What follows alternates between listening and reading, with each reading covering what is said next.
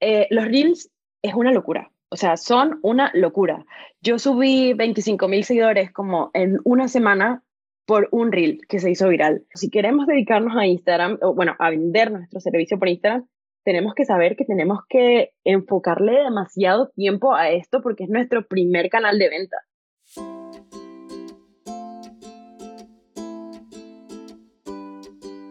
Hola, soy Laura Orzaiz y me encanta hablar de marketing, redes sociales, mindset y todo lo que hay detrás del fascinante mundo del emprendimiento.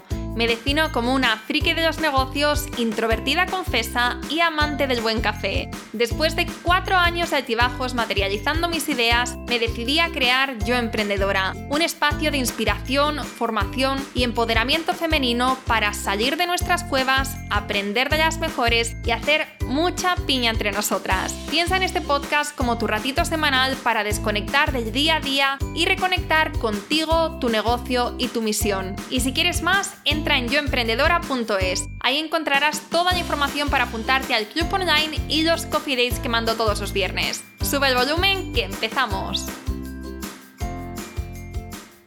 Este episodio está dentro de una serie especial que estamos haciendo ahora, donde otras emprendedoras nos enseñan a emprender en sectores concretos. Y en esta ocasión hablamos de cómo emprender desde cero siendo diseñadora gráfica. Esto es una pasada. Es una increíble oportunidad para aprender de otras personas que van más avanzadas y saben todo lo que supone crear un negocio en tu sector.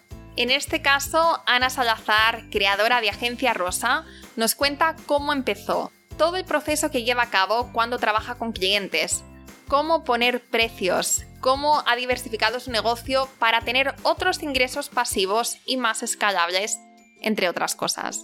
Vamos, este episodio es como hacer prácticas para empezar a entender cómo funciona el trabajo y demás, pero mejor. y mejor porque tenemos la mejor profe.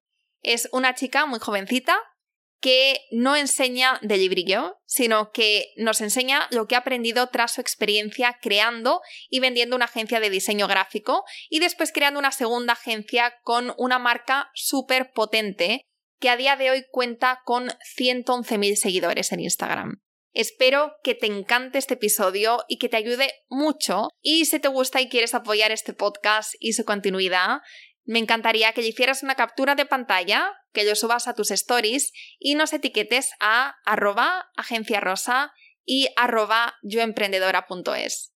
Muchísimas gracias y disfruta muchísimo de los próximos minutos. Bienvenida al podcast, Ana. ¿Qué tal? ¡Qué ilusión! Muchísimas gracias, Laura, por invitarme, de verdad. Por supuesto. La verdad es que me hace mucha ilusión eh, tenerte por aquí por el podcast. Vamos a, hablar de, un tema muy interesante que además está dentro de una serie, como te decía antes, de una serie de episodios que van enfocados a aprender a emprender, aprender a emprender dentro de sectores concretos y el tuyo es el diseño gráfico. Así que bueno, vamos a aprender muchísimo de ti, tanto de la parte estratégica como también de la parte personal. Ya sabes, como oyente del podcast, que nos encanta también conocer a la persona que hay detrás y, bueno, la realidad de su vida como emprendedora, ¿no? Que eso es al final yo creo que aporta, aporta muchísimo, ¿no? El escuchar lo que viven otras mujeres emprendedoras u otros hombres emprendedores y sentirse identificados o por lo menos, si no nos pasa, tenerlo como en el horizonte por sí, ¿no? En algún momento, pues algo de lo que vas a comentar, si lo viviéramos, pues ya tenerlo normalizado para decir, bueno, pues a Ana ya le pasó y no pasa nada porque esto es lo que hizo. Así que bueno, estoy deseando escucharte. Claro que sí, bueno. Para empezar, eh, yo siempre siento que pues la vida personal está muy ligada con la profesional, así que las cosas que te van pasando en tu vida personal te van llevando a otras a medida que vas, bueno, creciendo y pues si quieres te cuento un poquito quién soy. Yo eh, soy Ana, soy diseñadora gráfica y empecé con este proyecto hace dos años, dos años y un poco más y mm, empecé cuando emigré a España. Yo vine de vacaciones, vine de turista y acá fue que me lancé con Agencia Rosa. Pero por supuesto que ya yo había estudiado diseño gráfico y yo había creado otra agencia de diseño anteriormente que se llama, bueno, que se llama Otila. Y pues antes de venirme, yo dije, la voy a vender y voy a cumplir mi sueño de viajar por Europa, de conocer nuevas culturas, nuevos países. Y así fue que hice. Eh, aprendí muchísimo en esa agencia que había fundado, pero eh, ya sentía que tenía que hacer algo más, algo con lo que me sintiera 100% yo, y ahí es que nace Agencia Rosa. Incluso ya yo como que la estaba manifestando porque ya yo sabía eh, cómo se iba a llamar y cuál iba a ser el, el target y todo esto, o sea, antes de dejar mi otro trabajo, ya yo sabía cómo iba a nacer este proyecto. Entonces, bueno, nada, eh, llego acá en modo turista y me da risa porque siempre cuento esta historia de maneras distintas, ¿no? Cada vez lo cuento como una manera diferente. Y nada, yo dije, voy a, voy a simplemente conocer España y luego me voy a Argentina, donde está mi mejor amiga. Pero no fue así, porque me, encantó estar acá, eh, me enamoró España eh, de una manera increíble, sobre todo Madrid. Y por eso decidí quedarme muy así a lo loco, fue un gran reto, porque claro, no conocía a nadie acá y tampoco sabía si me iba a funcionar la misma estrategia que la vez pasada, de crear una agencia y, y de seguir promocionándome por Instagram, que al final es, es mi primer canal de venta, pero pues sí, funcionó y bueno, ahora estoy acá después de casi tres años viviendo de, de esto que me, que me apasiona tanto. Qué bueno, qué bueno. Al final las vueltas que da la vida, ¿no? Piensas que vas a un sitio temporalmente, que solamente vas eh, de turista y de repente hay algo o alguien a veces que hace que tus planes cambien por completo. Totalmente. Es que ni siquiera, no sé, no estaba en mi mente quedarme, para nada. Fue mm. una locura, fue una locura. Qué bueno, qué bueno. Y además, eh, bueno, es que al final tu vida ha cambiado radicalmente los últimos dos años, dos años y medio, ¿has dicho? ¿Dos años? Sí, dos años y un poco más. Dos años. En mayo serían tres. Oh, bueno, o sea, dos años, dos años y medio, casi tres, eh, ha cambiado radicalmente. Me, me llama mucho la atención que solamente lleves dos, entre comillas, ¿no? Porque solamente dos años en la, cuando estamos hablando de emprendimiento, dos años es como eh, los años de perro, ¿no? Pues, pues siete por dos, catorce.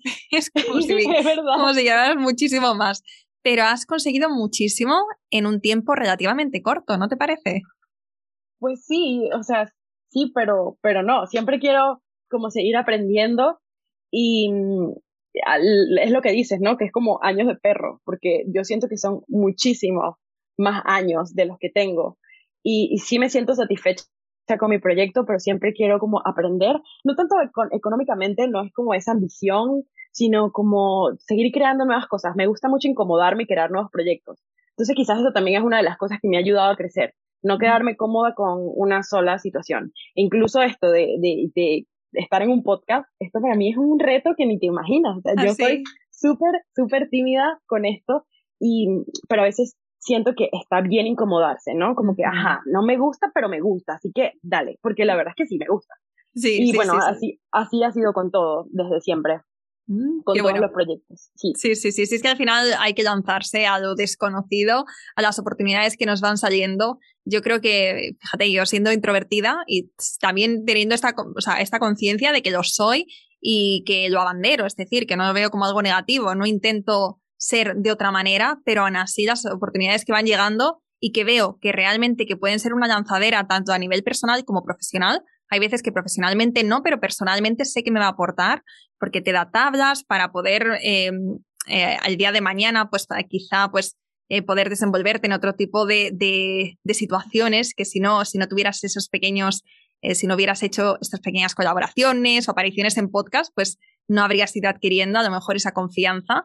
Pero sí, yo creo que, que estas oportunidades que sería una pena decir que no simplemente porque nos da miedo, vergüenza o porque, o porque nos va a poner un poco nerviosas al principio. Así que sí, yo, yo estoy contigo. Tímidas o introvertidas o, que no te encaja, pero después lo haces y dices, jo, qué bien que lo he hecho, ¿verdad? Y quiero más. Sí, sí, sí, tal cual. Y qué mejor manera de incomodarme que, ¿sabes? También quedarme en un país desconocido. O sea, eso es otra cosa más. Como que me gusta mucho el hecho de incomodarme, como que me hace crecer. Y pues sí, somos de ese team y míranos, aquí a las dos. total, total.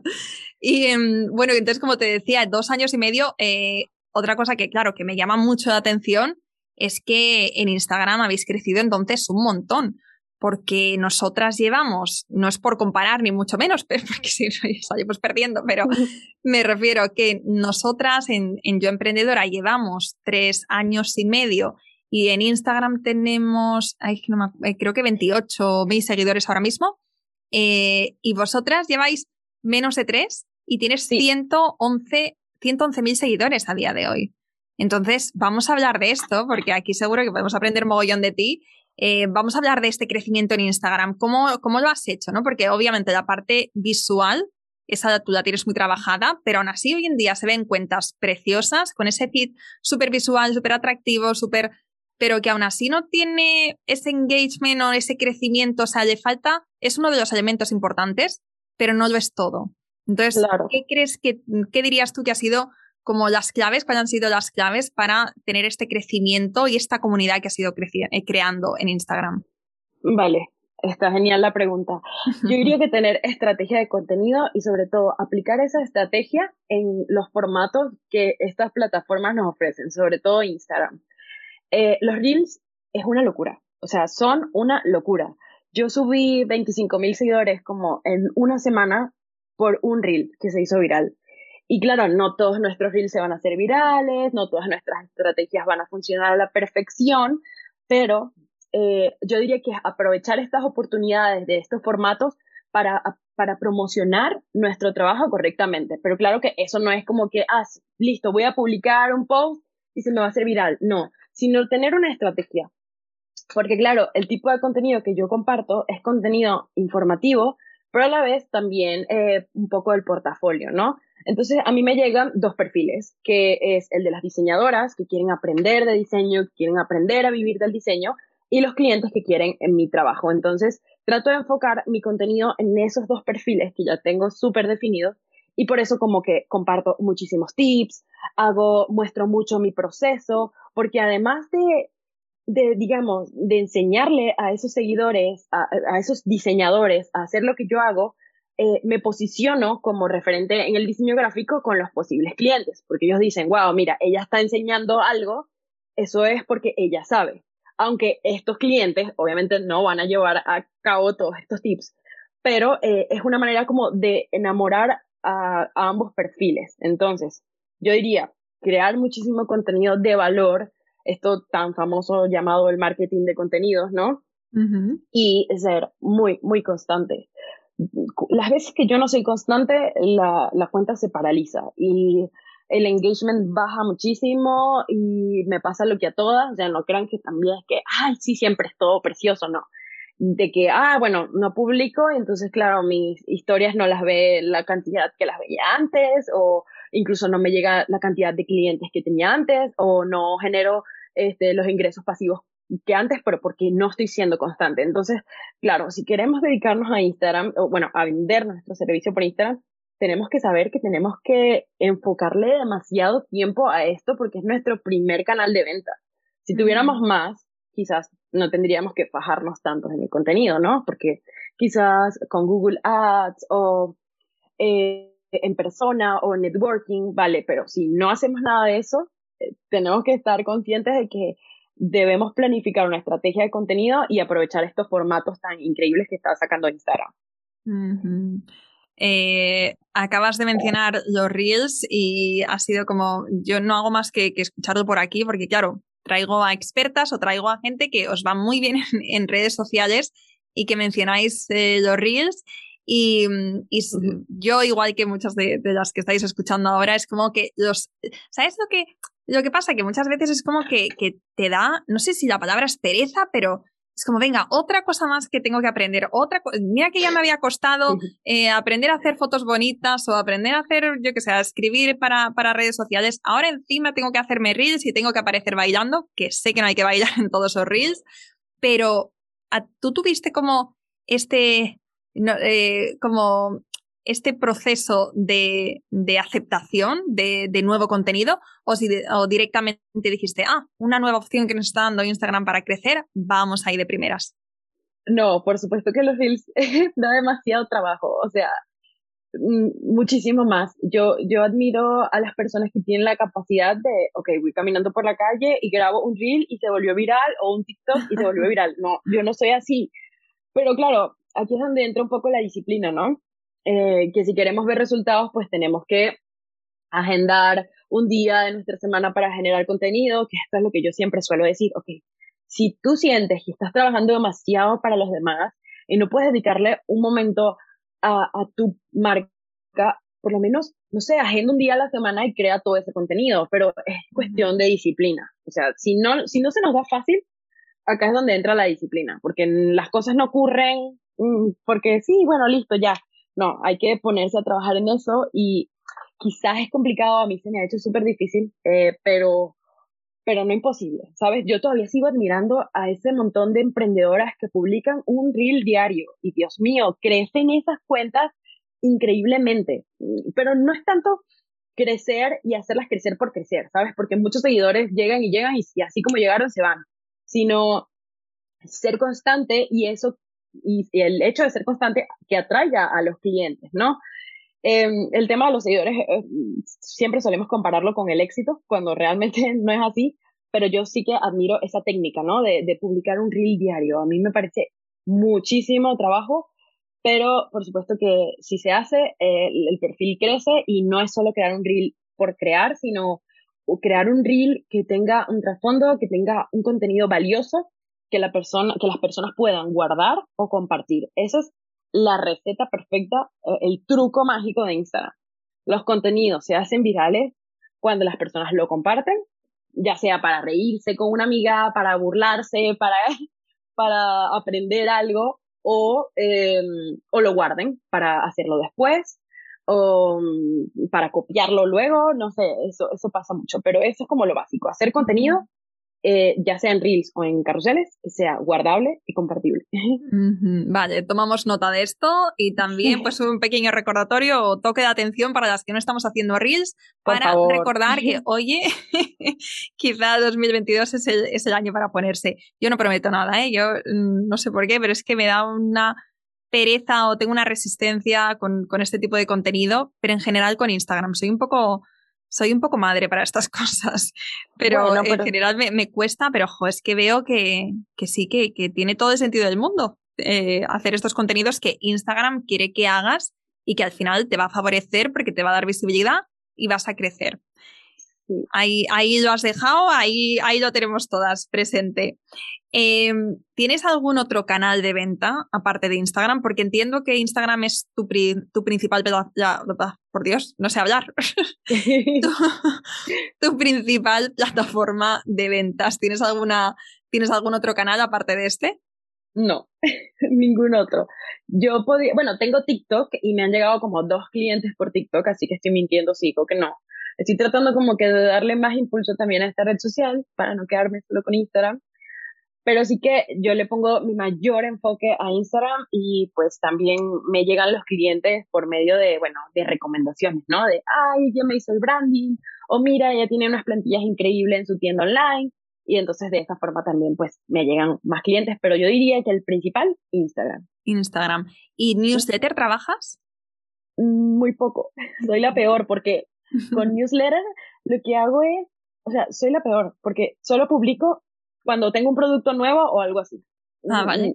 O sea, no es como que, no, ahí soy todo lo contrario en Instagram. En Instagram soy contenido de valor, casi que vendo disimuladamente, ¿sabes? Como que, y en, y en newsletter soy como que te vendo mi nuevo producto, te vendo, ¿sabes? Es horrible, es una mala estrategia. Ahí eso no lo hagan, pero, pero tendría que mejorarlo, ¿no? Para que vean que cada quien tiene como su, claro. Su estrategia y, y lo que le va funcionando. Exacto, exacto, sí, sí, sí efectivamente, tú y yo pues estamos un poco ahora, eh, mira, nos podríamos complementar muy bien porque a mí me falta Instagram, a ti te falta newsletter, así que... Bueno, claro, es que esas cosas se delegan, hay que delegar. Sí. O sea, si sentimos que no somos buenos para hacer reels, deleguen, hay demasiados diseñadores y productores audiovisuales que quieren hacerle los reels a las marcas. Y es algo positivo porque ganan ambas partes. Claro. Al igual que el tema de newsletters, ¿no? Yo tendría que delegarlo, por Dios. Sí, sí, sí, sí, sí, sí. Las cosas que, que más nos cuestan y que más resistencia, pero que, pero que sabemos que tienen sentido. Entonces, siempre tenemos la opción de contar con otras personas que les gusta, que lo hacen bien, que, que vamos a apoyar además a otros emprendedores. Entonces, qué mejor también, eh, o sea, qué, qué mejor forma de, de seguir creciendo que de la mano de otras personas Y bueno, sí, tiene todo el, todo el sentido del mundo de llegar cuando estamos en ese momento. Pero, pero sin presión, cada una, cada una eh, en su momento. Eh, te quería preguntar, hemos hablado de Instagram, eh, canales de venta, canal de venta principal Instagram. Vamos a hablar de tu proceso para trabajar con clientes. ¿Te parece? Claro. Vamos a, pero vamos a desgranarlo bien para ver este proceso, ¿no? Desde que te descubren, es decir, Instagram hemos entendido hasta ahora, desde que te descubren, te contactan hasta que tienes un cliente feliz. Todo este proceso. Cuéntanos. Vale. Bueno, eh, depende porque tengo distintos tipos de clientes, ¿no? Está el cliente que eh, llega a comprar productos digitales en tienda online. Entonces, claro, eso sería como promocionar en Instagram, em, crear contenido que las personas puedan interesarse en ese producto y luego entren a la tienda online y lo compren. Ese es un cliente que entra, compra, él solito se atiende y listo. Pero llegan luego los otros clientes que necesitan, pues los principales servicios que yo ofrezco son branding, eh, y creación de contenido, ya sea gráfico o eh, fotografías y videos, ¿no?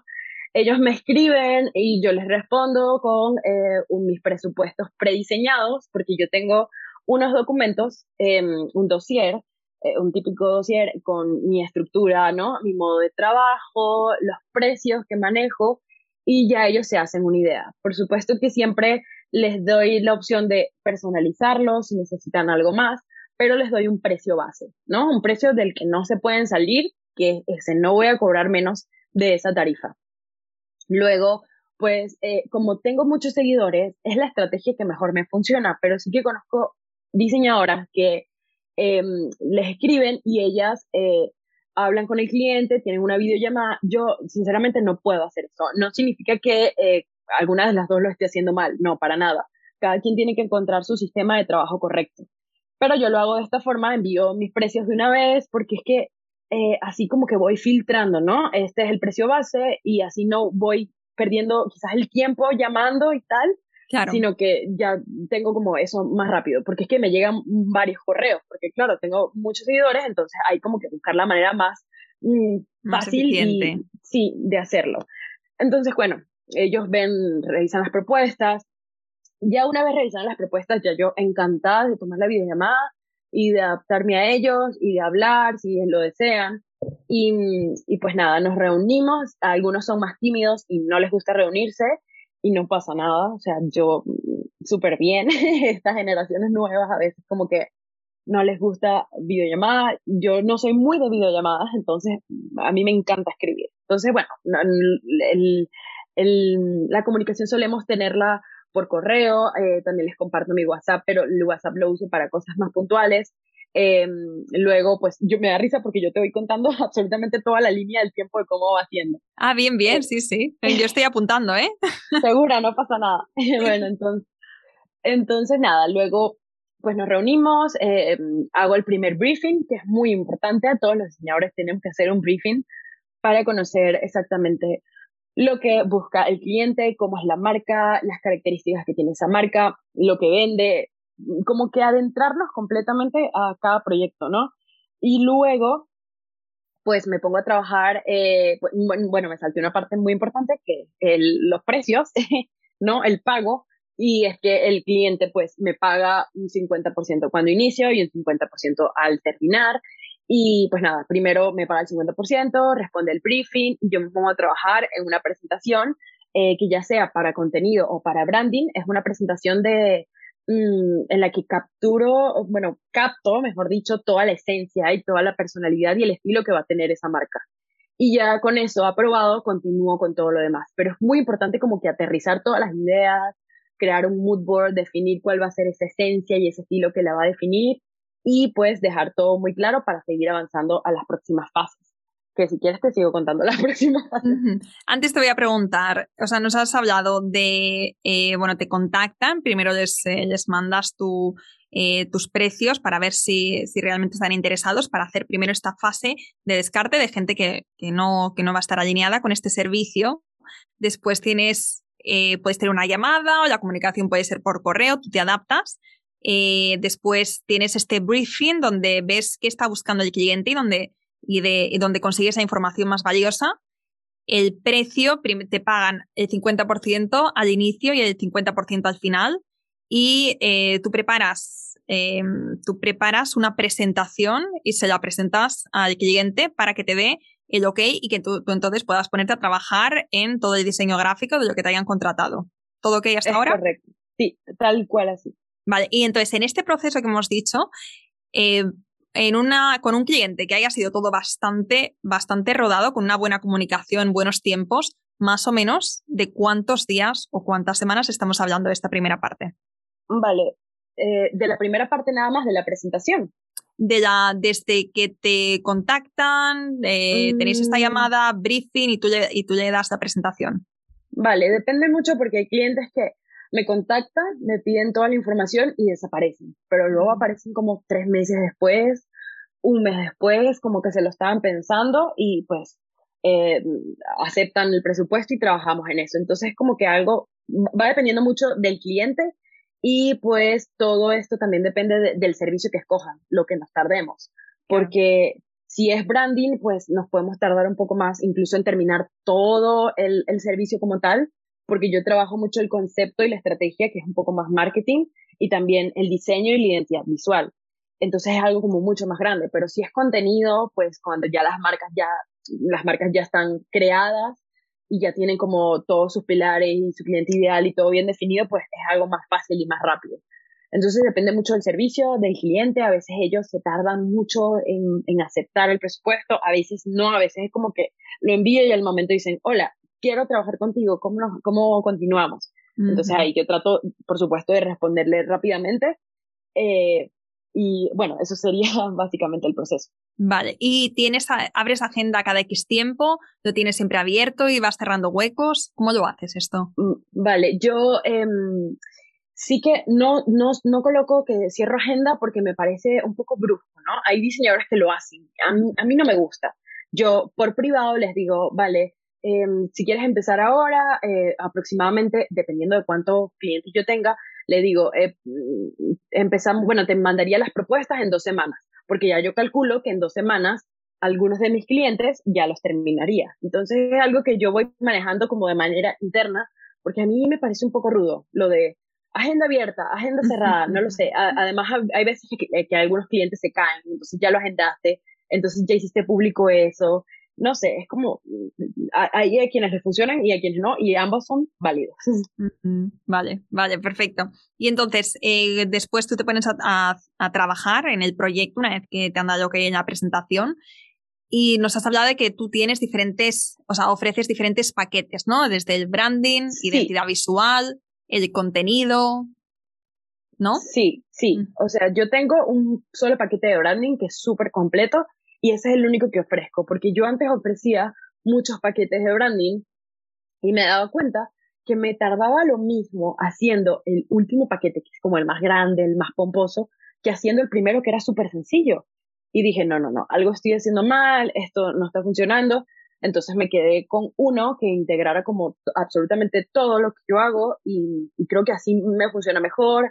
Incluso eh, tengo menos clientes, pero me pagan realmente lo, lo, lo que, lo, que vale mi trabajo y es más fácil para mí distribuir los tiempos, porque hay que tener en cuenta que cuando cobramos poquito, tenemos paquetes poquitos, paquetes baratos, perdón, la gente va, va a preferir escoger esos paquetes baratos y vas a tener que trabajarle a mucha gente. Entonces, si eres una freelancer que está sola o tienes una, una mm, diseñadora más que te apoya, se, ve, se verían full de trabajo y, sería horrible, pero por eso, bueno, es algo que se va aprendiendo poco a poco y bueno, uno se va conociendo también poco a poco.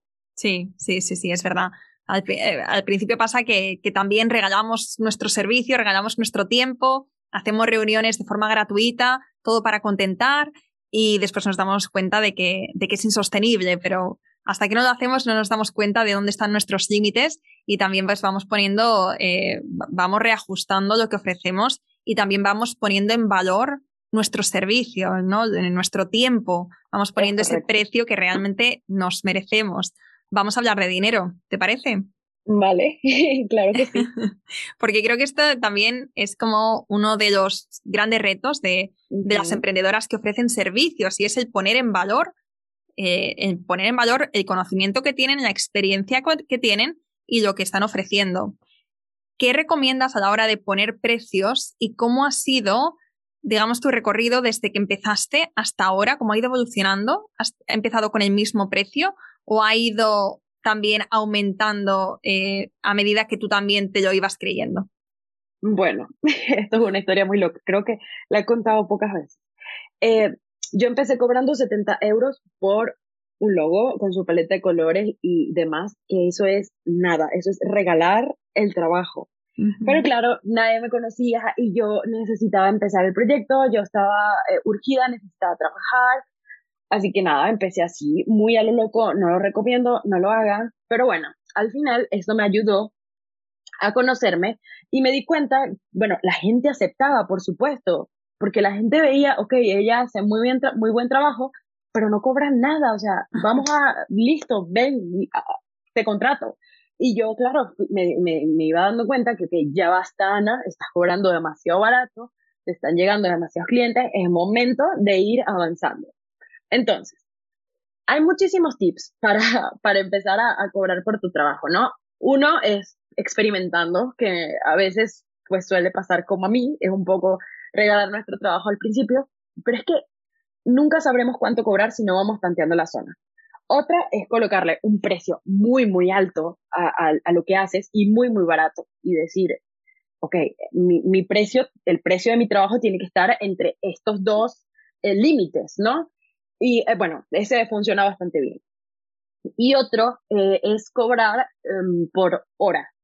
Eh, o sea, no por hora, no decirle al cliente, oye, mira, te cobro por hora, no, sino analizar cuánto cobrarías tú por hora con tu trabajo y luego, dependiendo de los servicios que ofrezcas, darte, bueno, sí, investigar, ¿no? ¿Cuánto te va a tomar hacer quizás un paquete de branding? ¿Cuántas horas?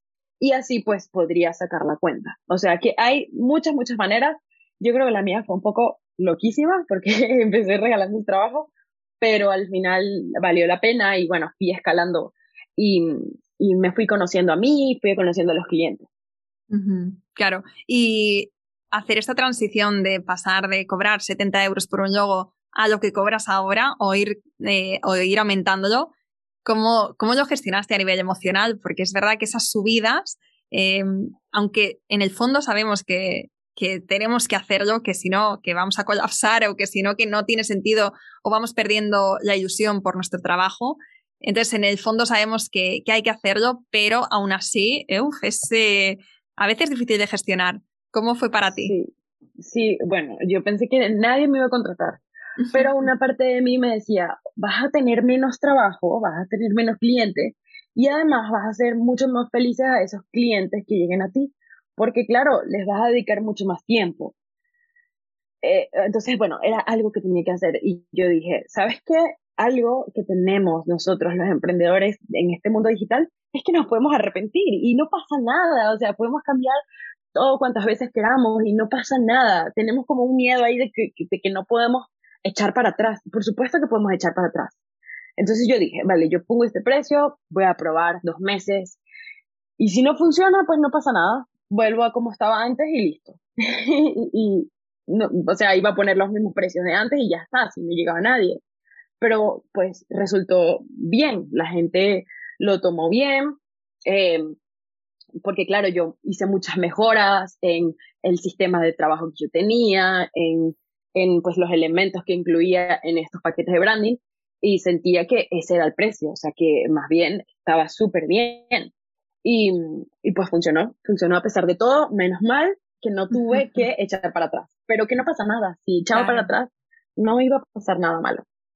Sí, sí, sí, o sea, atrevernos a, a probar, experimentar, a ver y sobre todo si lo sentimos como si lo sentimos como que realmente está alineado con nuestro trabajo y con la forma en la que queremos trabajar, entonces, a lo mejor es un proceso y a lo mejor al principio pues cuesta también, eh, nos va a costar más trabajo ir consiguiendo estos clientes, pero los que lleguen nos van a hacer más felices porque van a estar realmente alineadas con nuestra forma de trabajar.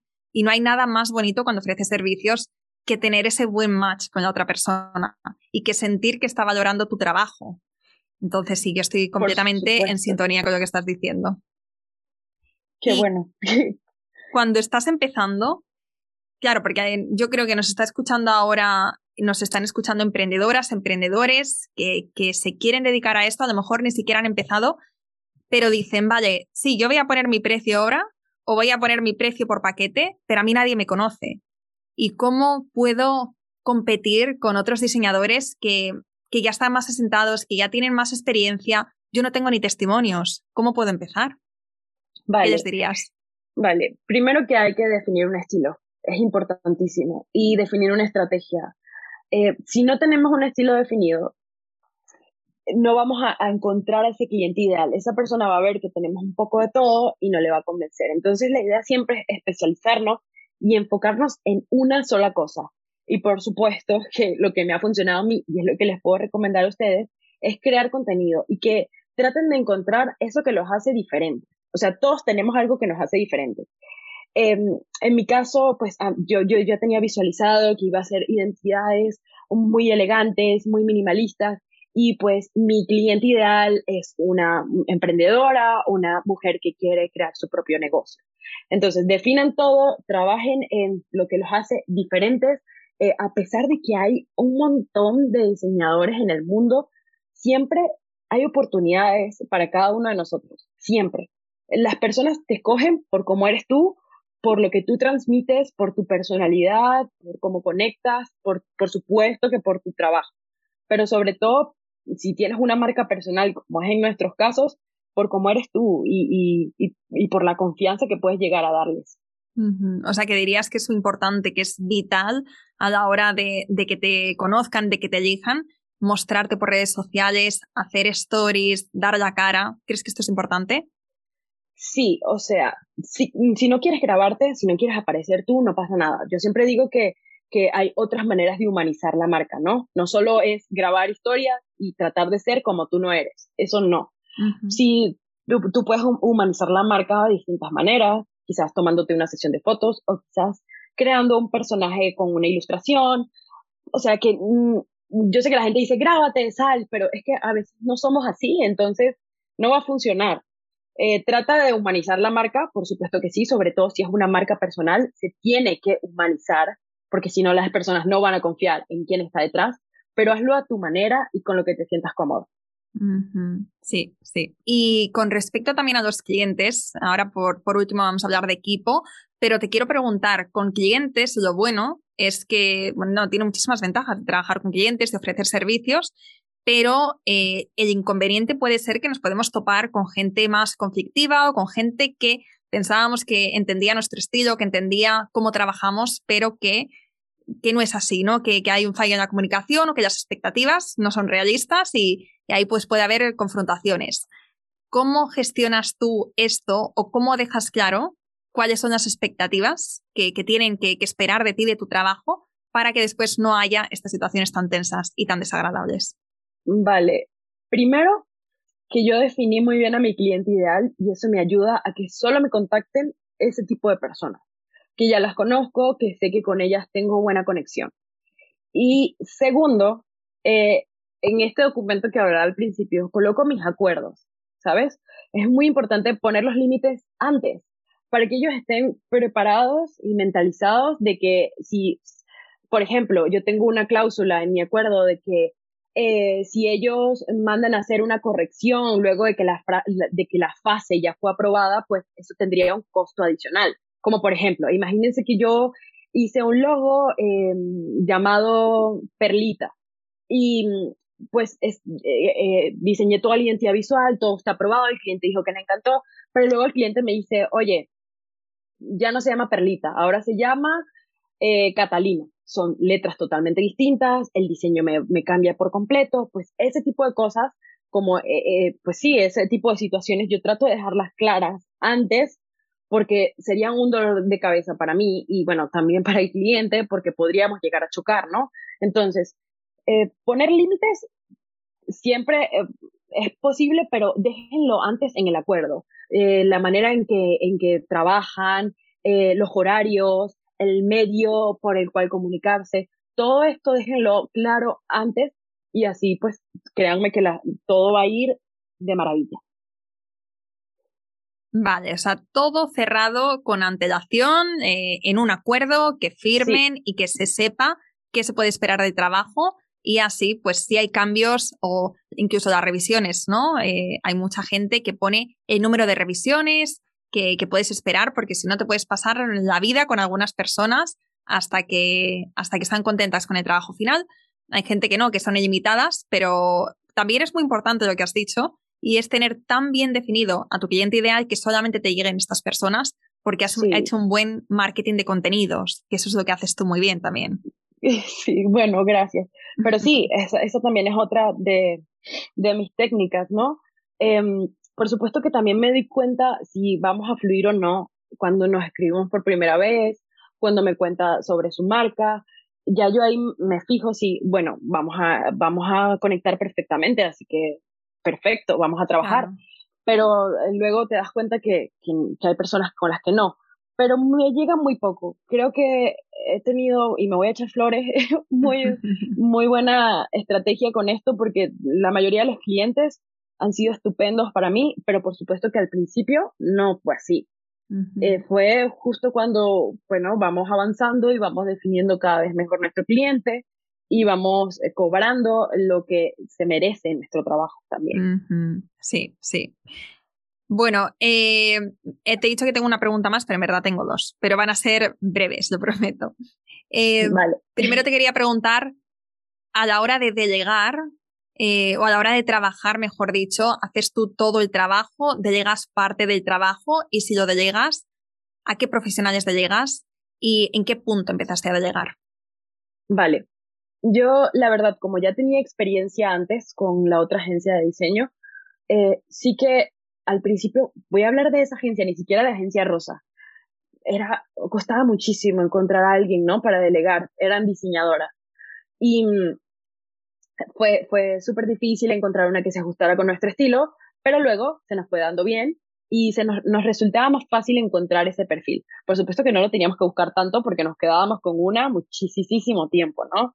Luego, pues, vendemos esa agencia y tenemos que formar a los diseñadores de esa agencia para que tuvieran el estilo de, ese proyecto. Y eh, pues también ahí es un poco delegar, ¿no? Había un poco de todo, coordinador, em, ilustradores, diseñadores, y, había, bueno, era variado.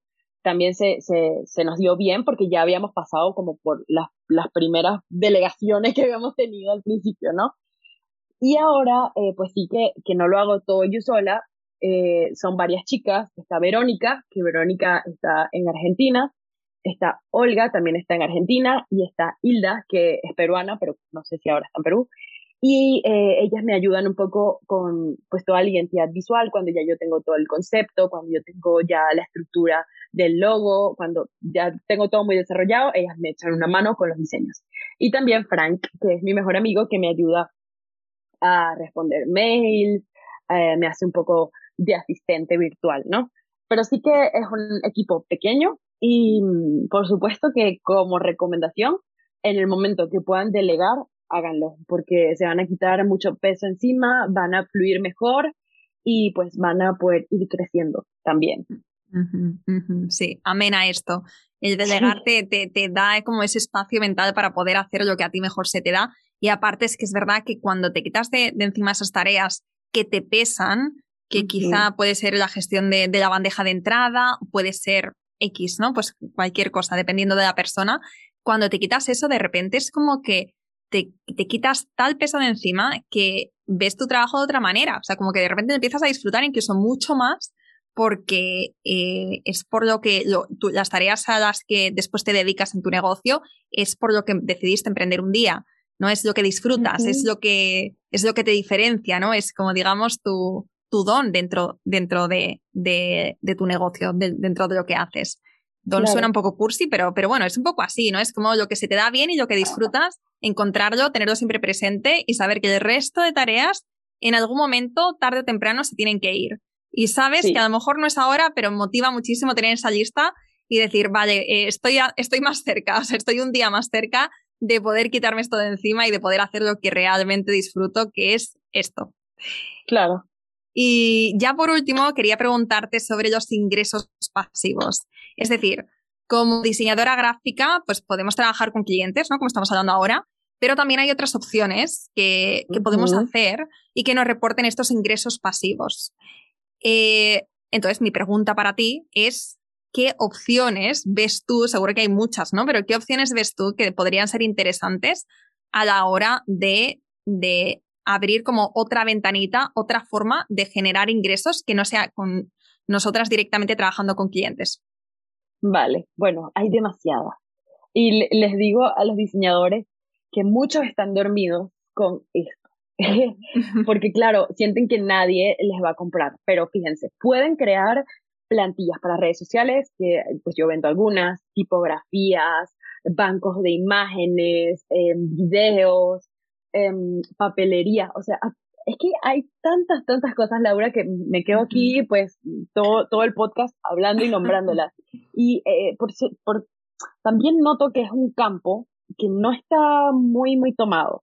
Mm, sí que en Estados Unidos hay muchos diseñadores que lo hacen, pero mm, al menos en el sector hispano lo, lo, noto poco. Y pues como recomendación les diría que se lancen y que prueben al menos con algún producto para empezar.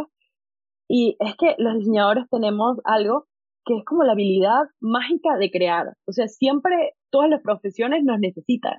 Siempre. Todos van a necesitar en algún momento un diseñador. Tenemos como que la habilidad de crear cosas, somos muy creativos. Así que no se queden con los típicos productos digitales, busquen más, eh, busquen más allá. Yo, por ejemplo, eh, el año pasado creé uno que se llama 365 días de ideas y, y yo dije, bueno, vale, voy a crear este producto, tampoco creo que me vaya tan bien. Bueno, bueno, no les quiero ni contar lo bien que me fue cuando lo hice. Mm, claro, era un producto, era un producto diferente eh, yo tenía muchas expectativas, pero, pero me fue bien y lancé otro este año también. Porque claro, tienes 365 ideas de contenido en Instagram, en un PDF. O sea que, así como esa, con nuestra vaderita mágica de diseñadores podemos crear muchísimas más.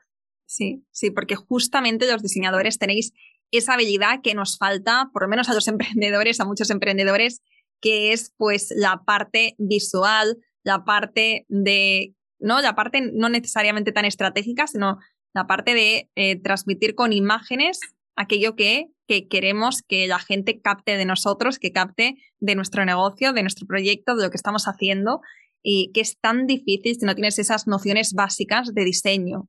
Entonces, eh, bueno, sí, o sea, aprovechad porque tenéis un montón de ideas. Tal cual. Mm, y, y, bueno, con esto, con esto y un bizcocho, Ana, yo creo que, que ya hemos compartido todo y más. O sea, hemos compartido un montón. Si, si eres, o sea, si sois diseñadoras, que seguro que sí, porque si estáis escuchando este episodio, seguro que os vais de, de aquí, de esta hora, que os vais con un montón de ideas, ¿verdad?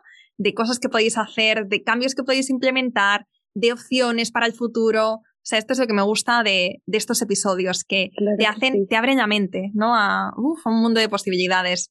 Así que Ana, te lo agradezco de verdad infinito todo lo que has compartido de esta forma tan transparente, tan cercana y además a compañeros de sector que hay muchas veces que tenemos esta reticencia a compartir lo que hemos aprendido cuando realmente, pues, eh, eh, bueno, en tu caso es que lo estás haciendo, estás abriendo tu diario de emprendedora y estás diciendo eh, podemos decir tu competencia, cómo pueden hacerlo igual que tú. es súper generoso. Es que yo siempre lo hago. Siempre lo hago, no sé, es que, es que cada uno de nosotros es distinto. No, no, nunca va a ser igual, nunca va a ser igual. Y si es igual, la gente se da cuenta. Sí, sí, sí, sí. Pues yo siento que hay espacio para todos. Sí, no, yo también, yo también, y por eso hago esto. Pero bueno, aún así te, creo que eres súper generosa y, me ha encantado este episodio. Incluso yo he aprendido, y no tengo un negocio para nada de, servicios, pero aún así he aprendido un montón. Así que bueno, Ana, mil gracias. Antes de terminar, cuéntanos dónde te podemos seguir y dónde podemos eh, aprender de ti y de todo lo que haces. Pues en Instagram. en Instagram, porque pues sí, es mi primer canal de venta, em, mi principal canal de venta, perdón me encuentran como arroba agencia rosa. y puedes también ver mi página web. Eh, tengo muchos recursos gratuitos aquí para diseñadores y emprendedores, agenciarosa.com. Perfecto. Muy bien, Ana, pues mil gracias de corazón y gracias. a todas por quedaros hasta el final. Espero que os haya gustado y que, que os haya aportado muchísimo valor, por supuesto, y nos escuchamos la próxima semana. Muchas gracias, Laura, por invitarme, de verdad. Y suerte a todas. Espero que te haya gustado este episodio y si es así, me encantaría que dejaras una reseña en iTunes, en Evox o en la plataforma que escuches tus podcasts. Esta es la mejor manera que tienes de apoyar el podcast y su continuidad. Muchísimas gracias por quedarte hasta el final y seguimos la próxima semana.